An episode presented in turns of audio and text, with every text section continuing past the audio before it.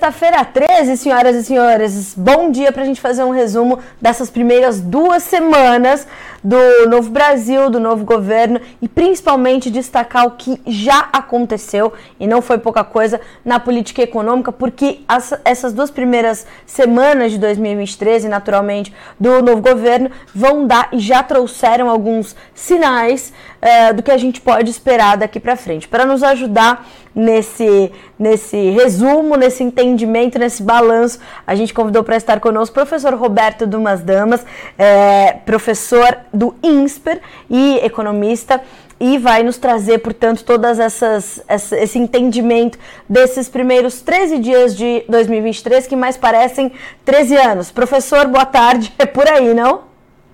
Boa tarde, Carla. É, por aí. Parece que esse ano nós já estamos em abril, né? Tanta coisa aconteceu, desde a morte do Pelé, é, subida da rampa, é, dos golpistas, etc. E tem muita coisa para dizer aí, mas vamos focar na parte da economia, que tem muita coisa que pode acontecer e muita coisa que é como a gente diz em inglês, wishful thinking, bem que eu gostaria que isso acontecesse. É verdade. Provavelmente não vai acontecer aqui, sem uh, por um lado ou por outro.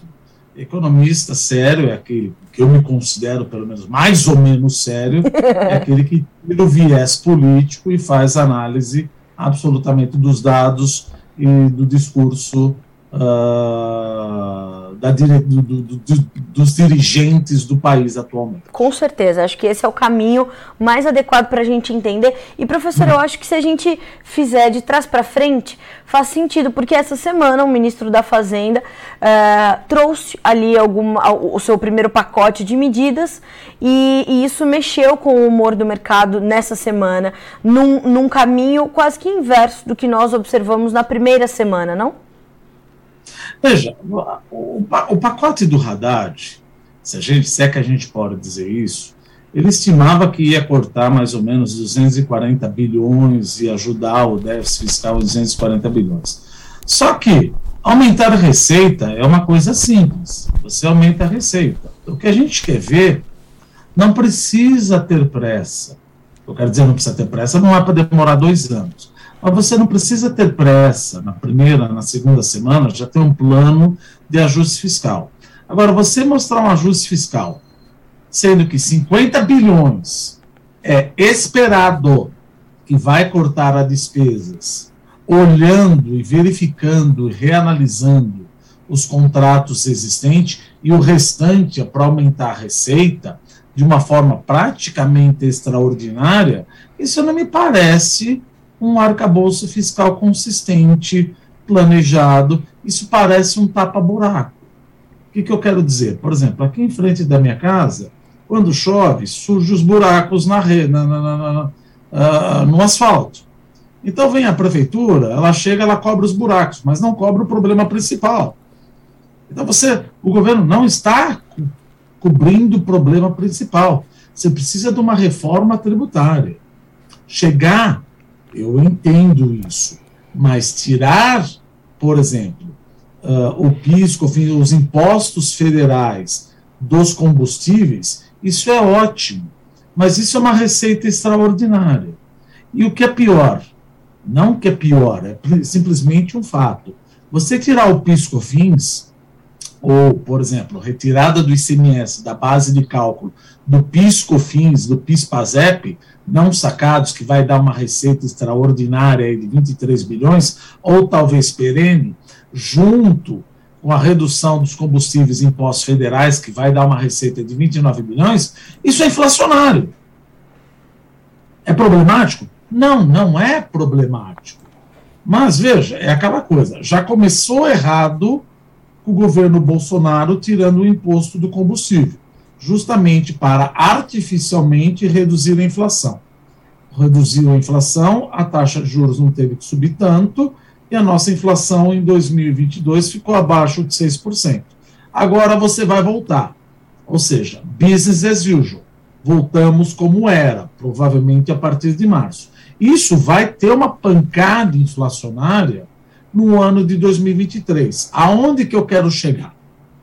essa pancada inflacionária que nós vamos ter provavelmente com a volta dos impostos federais em cima de combustível e talvez de energia elétrica e de outras coisas, isso vai ter um impacto inflacionário. Se vai ter um impacto inflacionário, o Banco Central e o relatório Focus, que já espera uma inflação para 2023 acima do teto da meta de inflação, que é de 3%. Provavelmente a gente deve bater mais do que 3, 3,5%, 4% esse ano. O que, que isso significa?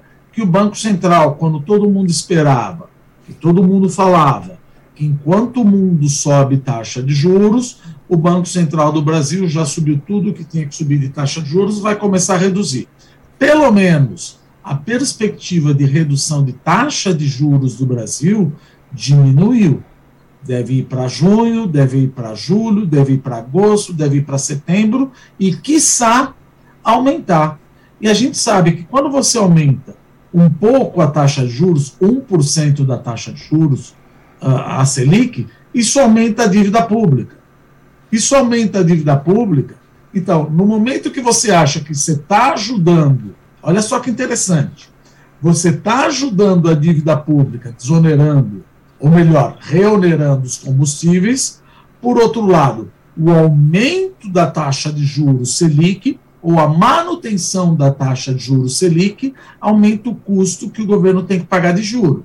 Então, você acha que está ajudando, mas no final das contas, isso gera inflação. Gera inflação, sobe juros. Sobe juros, aquele benefício que você deu vai ser traduzido em mais taxa de juro e o governo vai ter que pagar mais juro para arcar com a dívida pública. No final das contas, net-net, em termos líquidos, talvez não seja benefício nenhum para a dívida pública. É importante colocar as coisas, porque economia não é assim.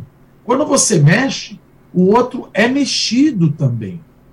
Então, achar que trazer mais impacto inflacionário não vai impactar o custo da dívida pública é de uma inocência atroz. E tem outros pontos também que você está contando já como favas contadas, vamos dizer assim. Olha, nós vamos melhorar a litigiosidade do CARF.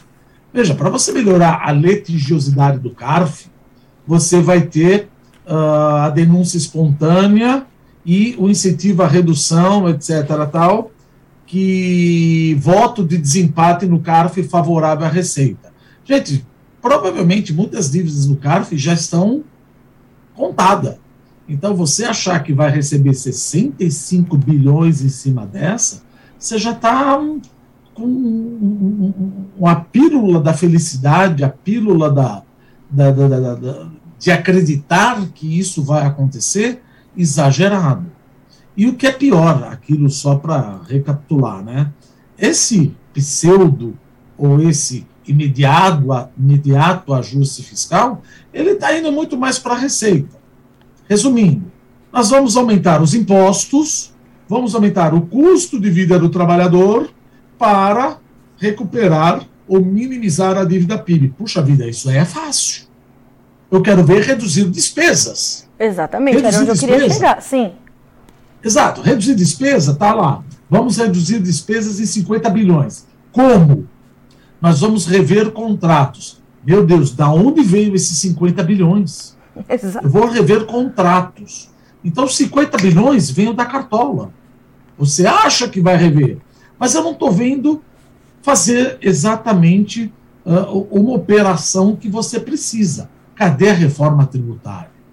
Cadê aquela coisa de cortar na carne as despesas obrigatórias? No final das contas, você está parecendo alcoólicos anônimos, um dia de cada vez eu quero fechar o orçamento de 2023, 2024 depois a gente pensa. Não é isso que a gente quer.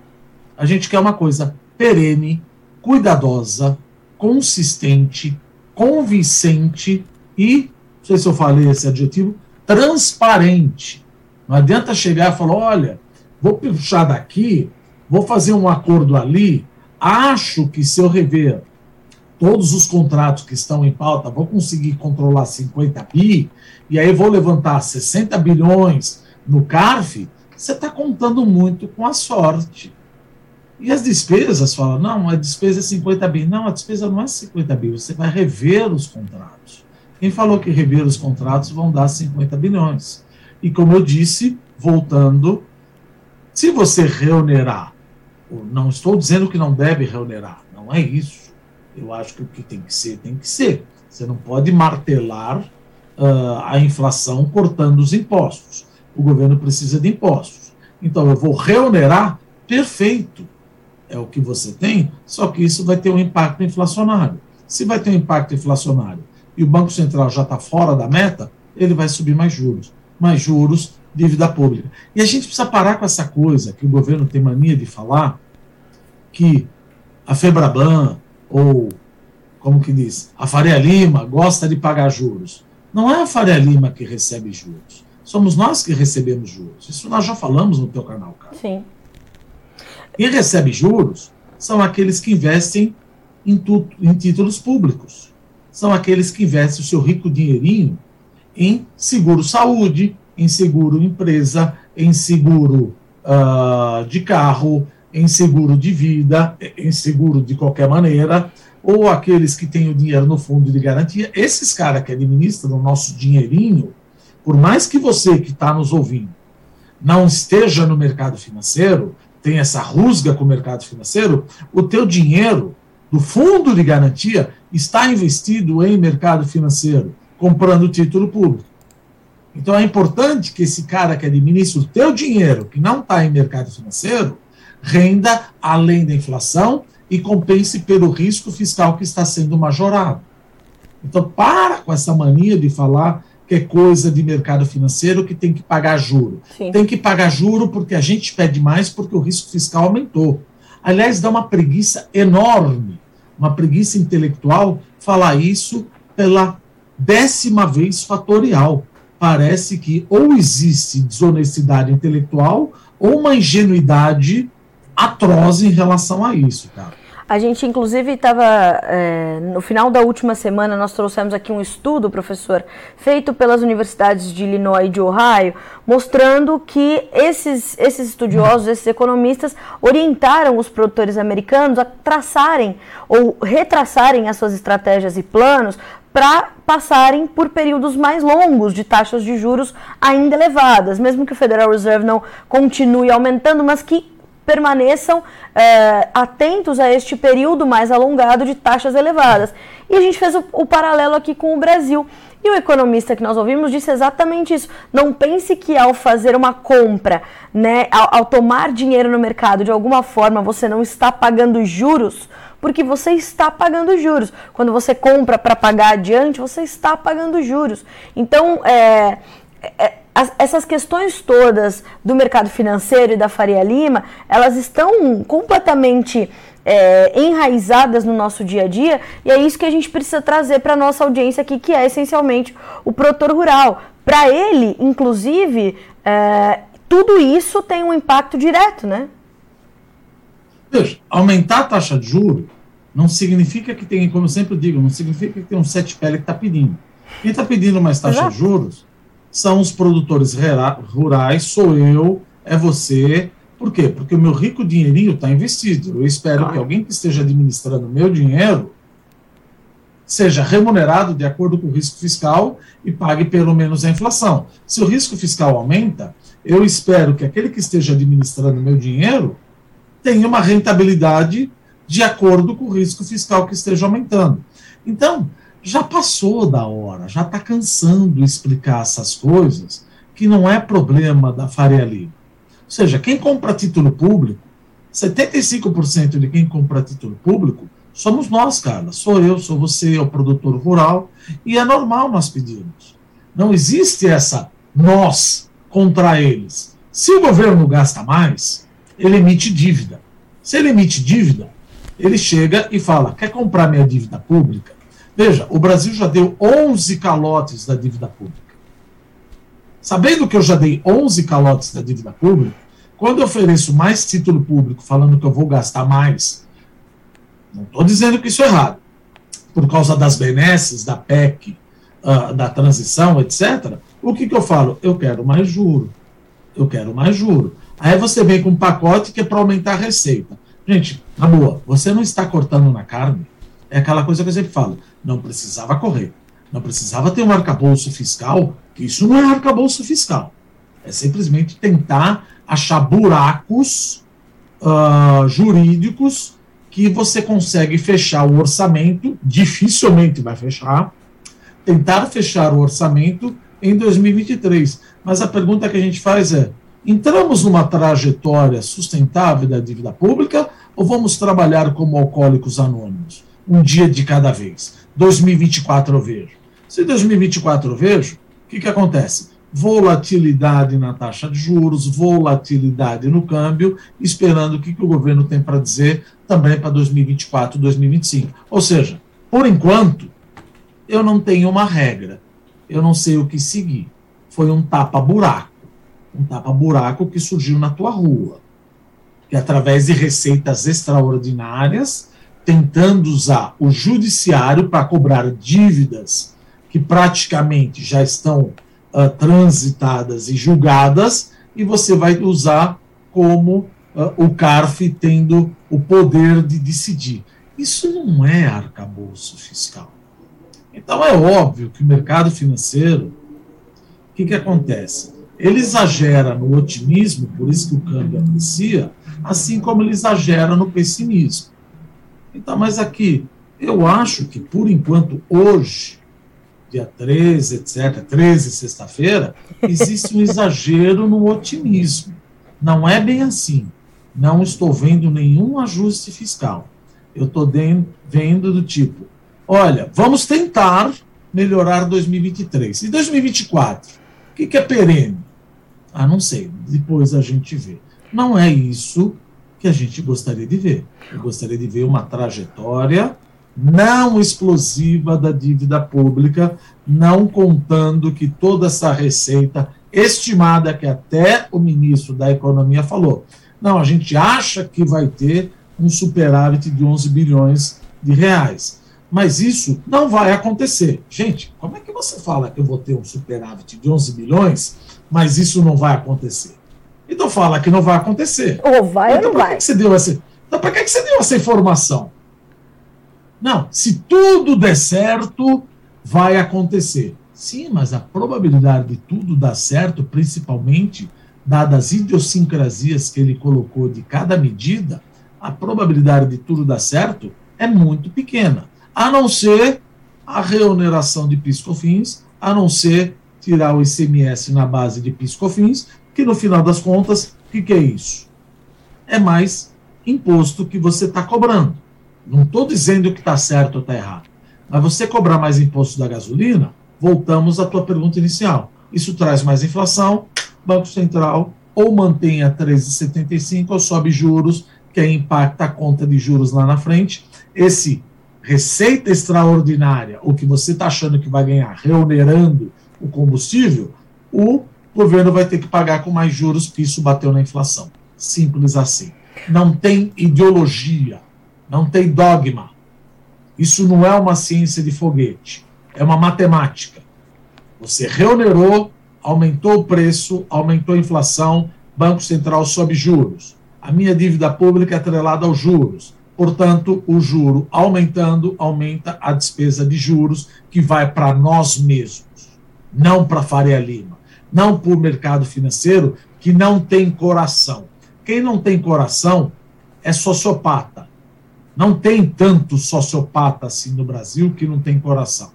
Agora, sabendo que de 1980 a 1994 a inflação foi de 12 trilhões percentuais e que o governo já deu 11 calotes na dívida pública, cada vez que você aumenta o endividamento público, isso me assusta e eu faço questão que o administrador, não estou nem falando do mercado financeiro, do meu fundo de garantia por tempo de serviço, o administrador do meu seguro de carro consiga aumentar o valor que eu depositei ou como a minha franquia aumente de valor para pagar o carro, porque a inflação a gente já sabe. É aumento generalizado de preços, cara.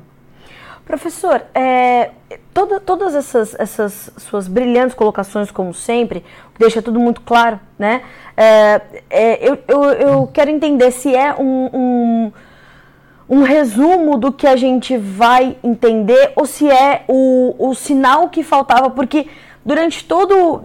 Na sequência que nós tivemos a nomeação de Fernando Haddad para Ministério da Fazenda, é, ele dizia muito isso, né? Tanto ele quanto Lula, de que né, vamos rever as situações, vamos achar outras formas de trazer esse, esse equilíbrio fiscal, de garantir esse arcabouço fiscal e tudo mais. E é, as medidas, é, é, ele sempre falava sobre essas medidas quase que de uma forma fatiada, né? Sem trazer efetivamente o que iria eu queria fazer. Quando ele chega com este primeiro pacote, é, é mais do mesmo, portanto, para o mercado? O mercado já sabia que poderia vir algo nesse sentido, mas mesmo assim exagera no otimismo porque poderia ter sido pior? É isso que o mercado entende? Por que esse exagero no otimismo? O que, que o mercado enxergou para reagir dessa forma? Veja, é aquela coisa do bode na sala. Porque se você pensar, não estou falando das invasões, antes das invasões Sim. que ocorreram no, no, no, no, Capitólio, vamos dizer assim. Mas já no discurso acabou assustando. Por quê? Foi um discurso estatizante, foi um discurso intervencionista, onde o próprio presidente Lula falou essa estupidez do teto de gastos é absolutamente, ou foi absolutamente desnecessário chamar o teto de gasto de desnecessário. Sim. Ou melhor, foi desnecessário chamar o teto de gasto de estupidez. Desculpa, escorreguei na ordem do, do, do speech aqui. Foi completamente desnecessário. Teto de gasto não é estúpido. Você não pode gastar mais do que você gastou, etc. Quer mudar? Muda. Olha, ele está fragilizado. Depois, no próprio discurso da posse, falou que quer uma reforma trabalhista. Ou melhor, rever a reforma trabalhista. Meu Deus, mas a reforma trabalhista ajudou a diminuir a judicialização dos processos trabalhistas. Ah, mas aí vem o desonesto intelectual, como sempre. Isso não gerou emprego. Sim, não gerou emprego porque eu tive pandemia. É óbvio. Cansa a inteligência ter que explicar certas coisas. Depois veio a guerra da Ucrânia. Agora, eu tirei uma espada de Damocles na minha cabeça, sabendo que se eu contratar, eu não vou ter um litígio enorme. Não quer dizer, não é uma condição necessária e suficiente, isso é importante. A reforma trabalhista não é uma condição necessária e suficiente. Ela é necessária. Agora, se eu tenho uma crise, não quer dizer que eu vou gerar emprego. Você está vendo como é? Parece brincadeira ter que explicar um negócio desse. Depois falaram, ou melhor, Lula falou que vai utilizar os bancos estatais para preservar o patrimônio uh, nacional. O que, que isso significa? Eu vou usar o Banco do Brasil, a Caixa Econômica Federal e o, e o BNDES com taxa de juros subsidiadas. Já tentamos fazer isso. Não estou dizendo nem campeões nacionais porque isso a Luiz Mercadante já falou que não quer saber de, de, de, de campeões nacionais como no passado. Mas taxa de juros subsidiada prejudica o trabalho do Banco Central. Enquanto o Banco Central quer diminuir a liquidez do sistema, aumentar uma restrição ou diminuir ou aumentar uma restrição na atividade econômica, vai o BNDES e joga mais dinheiro no mercado. O que, que isso significa? Que se eu estou tentando enxugar uma pia e alguém abre a torneira mais ainda, eu preciso de mais pano para enxugar a pia. Resumindo, se o BNDES der mais dinheiro com taxa de juros subsidiada no momento que o Banco Central está fazendo uma política monetária contracionista, o que, que é o mais pano para enxugar a pia que eu gostaria? Você está molhando a pia então preciso de mais juros. Uhum. Ou seja, o BNDES ele acaba prejudicando a política monetária. E tem o outro ponto. Ele também falou: vamos adotar uma política de substituição de importações, privilegiar o conteúdo nacional. Meu Deus, voltamos novamente à década de 80 e voltamos à época Dilma. O que é valorizar o conteúdo nacional? Quero fazer as plataformas de petróleo e os drilling units, satélites e microprocessadores. Isso é pegar você um livro de macroeconomia, qualquer livro de macroeconomia, e rasgar o que a gente chama de vantagens comparativas. Eu não sou. Nós vamos fazer Sete Brasil de novo? Eu não sou bom de fazer um drilling unit para explorar o petróleo. Não, vamos fechar as portas, dar subsídio para esses caras, para eles fazerem. No final das contas, olha que interessante. Foi o Brasil. A gente usa o conceito de vantagens comparativas na nossa casa. Eu já devo ter falado aqui. Eu não faço o jardim da minha casa. Por quê? Porque eu sou caro como jardineiro. Vamos supor que você ganha, já falei aqui, mil reais e trabalha 24 horas por dia, sete dias por semana. Você topa ficar três horas, desistir de três mil reais do teu rendimento para cuidar do seu jardim? Cara, eu não sei se você sabe a diferença de uma espada de São Jorge de uma roseira. Eu não sei. Então, eu prefiro contratar um jardineiro. Quer dizer, na tua casa, você usa o conceito de vantagem comparativa. Você é caro, então você não deve se dedicar à jardinagem. Eu sou caro, não sou capaz, então é melhor eu importar satélites, é melhor eu importar isso do que ter que produzir aqui dentro, porque a indústria brasileira não tem competitividade. E não é com taxa de juros mais baixa que eu vou ficar mais inteligente. Eu vou postergar e eternizar minha ignorância competitiva. Ou seja, a minha competitividade, a competitividade da indústria, passa necessariamente por mais educação e saneamento básico porque nós já falamos, não sei se aqui ou várias vezes, saneamento básico é competitividade na veia. Tem gente, ou seja, regiões no norte do país, que 90% não tem acesso ao saneamento básico. Ou seja, as crianças sofrem de doenças da infância, diarreia, vômito, etc. Então, até os 5, 7 anos, a plasticidade do cérebro da criança, o cérebro da criança é praticamente uma esponja. Se ela for afetada por má nutrição, por causa do não acesso, ou de diarreia, vômito, etc., por causa do não acesso ao saneamento básico, neurobiologicamente, essa criança já está prejudicada em termos de competitividade do trabalhador. Certo. Então, aonde está a política industrial? O que eu ouço do Geraldo Alckmin é ele fala: vou usar os bancos públicos para aumentar a industrialização. Meu Deus, mas já tentamos isso, não deu certo eu preciso de educação, eu preciso de obras de infraestrutura, eu preciso de taxa de juros mais baixa. Ah, vamos baixar a taxa de juros na força. Não, meu Deus do céu, lógico que não. Se você abaixar a taxa de juros na força, eu não compro mais título público, eu vou para dólar. Isso gera mais inflação e tira dinheiro. Não existe almoço de graça. E tem mais um ponto, desculpa que eu estou me, prolongando aqui. Imagina. A história do abrasileirar o preço de combustíveis. Não tem coisa mais absurda do que essa. Sim. Por quê? Porque 30% dos nossos combustíveis são importados. Uma parte, vamos dizer, tirando esses 30%, 10%, 20%, a Petrobras acaba importando. Então ela quer fazer, pelo menos nas palavras de João Paulo Prats, ele quer fazer um composê, o que é em real, o que é em dólar, e faz a um preço abaixo da paridade do preço internacional. Se esse preço for abaixo do preço de importação, da paridade do preço internacional, o que, que você acha que vai acontecer com aqueles importadores que estão importando a um preço mais alto e quer cobrar o preço de importação? Esses caras, que são cruciais para o abastecimento de gasolina e óleo diesel no Brasil, vão parar de importar. Ou seja, essa história de abrasileirar o preço do combustível significa provavelmente que teremos um desabastecimento no mercado nacional. E se eu tiver esse poder de refino, eu não estou maximizando o valor da Petrobras, o risco Petrobras, a receita da Petrobras, o patrimônio líquido da Petrobras, e aí a Petrobras precisa aumentar o refino. Eu não vou comprar ações da Petrobras, porque uma empresa que não maximiza o lucro, eu vou preferir ação de uma outra empresa que maximiza o lucro. E mesmo o acionista majoritário. Se você não está maximizando o lucro, quem é o acionista majoritário da Petrobras? O povo.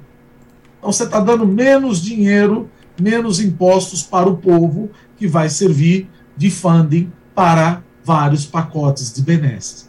Então, a primeira semana foi de uma atrocidade macroeconômica absurda. Enquanto o Haddad falava de, e a Tebet falava de compromisso fiscal, do outro lado você tinha o Lula falando que eu preciso pensar no pobre, no social e depois no fiscal. Com que Não, dinheiro, gente. meu Deus? Com que dinheiro? Com ah, eu emito dívida. Não é rocket science, não é ciência de foguete. Você não tem dinheiro, cara palha. Se você não tem dinheiro, emite dívida. Se você emite dívida, eu cobro uma juro. Eu cobro uma juro, aquele dinheiro que você deu, devolve. É o chamado efeito deslocamento.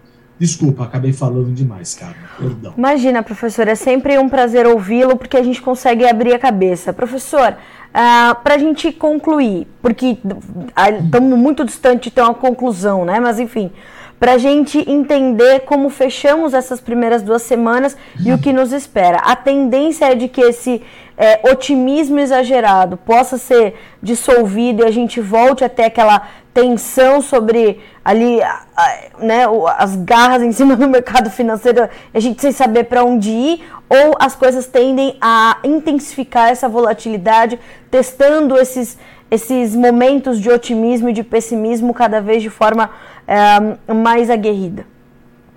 Eu não sou psicólogo, eu não posso chegar e falar, não, o Lula falou uma coisa, mas na realidade ele vai fazer outra. Então trabalha no que ele está falando. Ele está falando que ele é contra o arcabouço fiscal. Ele está falando que o problema maior é da Faria Lima. Ele está falando que gasto não é gasto, é investimento. Como que gasto não é gasto? Tá bom, você chama o que você quiser investimento. Mas você tem dinheiro para fazer isso? Não, tem que emitir dívida. Tem que emitir dívida. Você vai pedir dinheiro para mim? Vou, vou pedir dinheiro para você. Então eu quero mais juro. Ah, mas é investimento. Legal, mas você me deu um. Não estou falando do governo Lula. Estou falando vários governos. Desde 1970. E essa sim é uma regra, né, professor? Essa sim é uma regra. Já, já deu calote em 11 vezes. Então não importa quem está aí. Se você começa com esse speech de que gasto é vida, ou muda, gasto não é gasto, é investimento, gente, olha a diferença muito do que a Dilma falava. Certo que gasto o dinheiro está é indo vida. embora, sim. Não fale gasto, fale investimento. Fala o que você quiser. Você vai pedir dinheiro emprestado para mim? Vou. Se você for pedir dinheiro emprestado para mim, não tem dinheiro, eu vou cobrar mais juros. Sim. E não adianta tapar o buraco da minha rua, porque amanhã, com a chuva, esse buraco vai aparecer de novo. Eu quero um arcabouço fiscal, como eu disse, consistente, perene, convincente e transparente. Claro. E agora foi um tapa-buraco. Sim. Professor, como eu falei, sempre um prazer ouvi-lo. Quero muito agradecê-lo por estar conosco hoje para a gente poder fazer esse, esse primeiro saldo e entender o que a gente né, é, vai enfrentar. A gente começou a conversar com o dólar em baixa, o dólar já voltou a subir. É mais ou menos por aí que as coisas vão funcionar, né? Desculpa, acabei espirrando até por felicidade. Mas é. Acabei espirrando até por emoção. Mas é, é o que a gente está esperando. É então isso. você veja, eu não, eu, não, eu não preciso, eu não quero ser uma China para os próximos cinco anos, etc. Mas eu tenho medo do que aconteça na próxima semana. Cada pois semana claro. aqui é uma pancada que a gente vai ter que analisar. É lógico. Então acho que a gente tem que analisar semana por semana. É que eu falei, esse ano parece que nós já estamos em março, em abril. É verdade. Muita coisa aconteceu. É verdade. As informações têm nos atropelado. Professor, mais uma vez lhe agradeço, principalmente pela sua lucidez ao trazer essas, essas, essas, essas, esses esclarecimentos. Eu tenho falado muito isso nas nossas entrevistas aqui, que a gente tem que ouvir os experientes agora que já viram outros momentos, que já viveram outros Brasis. Vivemos entender. isso. Exato. Vivemos isso. É Não isso. é que a gente estudou. Exato. Nós vivemos. Exato. Vivemos é, é, exatamente isso. Eu tenho, eu tenho buscado trazer à nossa audiência as pessoas que viveram justamente outros momentos e momentos semelhantes que não deram certo. Né? Como o senhor falou, o Geraldo Alckmin me apresenta um, troço desse, mas já usamos, não funcionou. Por que, que a gente se repete? Para afirmar a nossa ideologia política tão somente? Temos que superar os debates ideológicos, começar a ter os debates técnicos o quanto antes, ou, ou vamos para onde? De qualquer lado, né, professor? Já cansou esses debates. Já né? foi, né? vamos superá-los, claro. Já, já foi, já foi, já é, ou é desonestidade intelectual, ou uma ingenuidade que não dá mais, dá uma preguiça intelectual para discutir essas coisas que já tentaram. Falar, sério mesmo, nós voltamos para a década de 80? Exato. Sério mesmo, nós voltamos para a década de 90? Sério mesmo que nós estamos discutindo uma coisa do tipo gasto é vida? Gasto Professor, é a gente tirou a Conab do guarda-chuva do Ministério da Agricultura. Ah, a gente passou para o Ministério do Desenvolvimento Agrário, a Companhia Nacional de Abastecimento. O A da sigla MAPA, o último A, saiu. Não temos mais o abastecimento para pensar junto com a produção. Isso é impensável. Mas isso é só ideologicamente é, é, que faz sentido. Nem ideologicamente, politicamente falando, não faz sentido. Mas economicamente faz menos sentido ainda. Então, assim, Eu nem entrei do lado político, que você precisa buscar cada vez mais ministérios, cada vez mais espaço para toda a coligação que você fez para ser eleito, Sim. etc. Tal. Nem entrei nesse âmbito político, etc. Claro. Vamos entrar só no lado econômico. É lógico, você precisa de cada vez mais ministério para acomodar todo mundo, né? Sim, é isso. Professor, mais uma vez, muito obrigada. Excelente final de semana. Se assim for possível, voltamos a nos falar com certeza. Você viu a risada, né? Eu Vamos esperar senti. esse final de semana que tem notícia ainda. tem, tem. Vem coisa, hein, professor? Vem coisa. Vem coisa, vem coisa. Obrigada, professor. Até a próxima. Obrigado, um abraço. Até mais. Um abraço. Bom final de semana a todos. Um Obrigada, igualmente.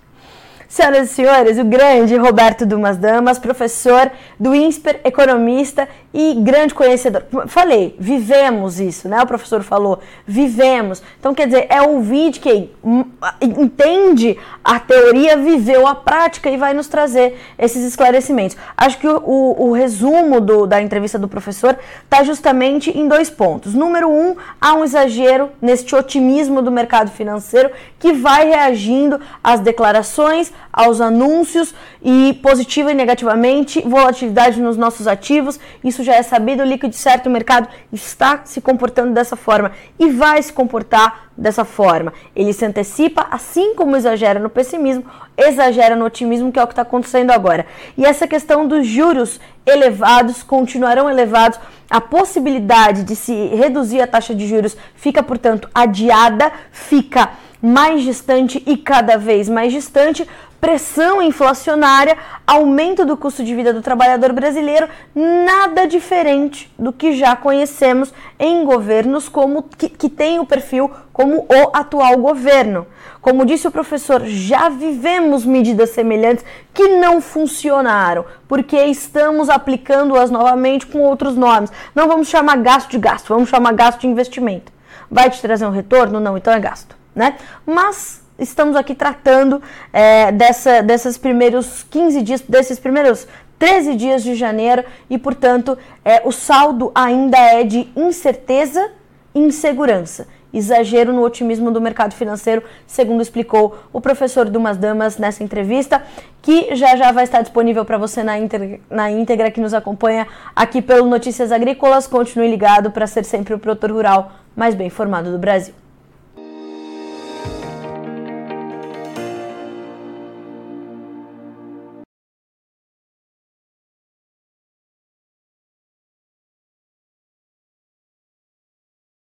Participe das nossas mídias sociais no Facebook Notícias Agrícolas, no Instagram arroba Notícias Agrícolas e em nosso Twitter arroba Noteagri. E para assistir todos os vídeos, se inscreva no YouTube, na Twitch, no Notícias Agrícolas Oficial.